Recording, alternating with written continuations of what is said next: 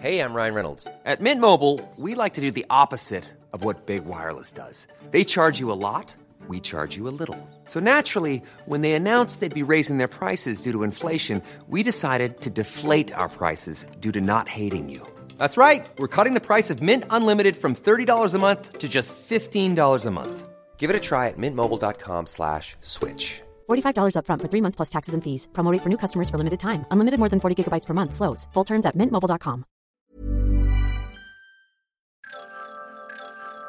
Est-ce que vous, vous vous sentez légitime?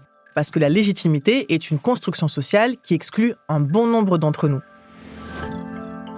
Dans ce podcast, j'interviewe des illégitimes en retraçant le parcours de chaque invité. On va dresser ensemble le portrait de la société. Moi, c'est Nesrin Slaoui, je suis journaliste et écrivaine et vous écoutez mon podcast Légitime.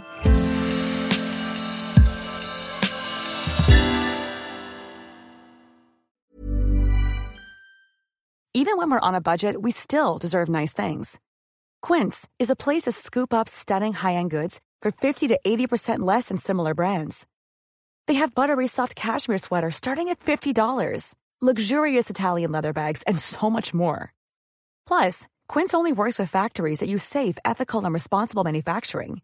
Get the high-end goods you'll love without the high price tag with Quince. Go to quince.com/style for free shipping and 365-day returns.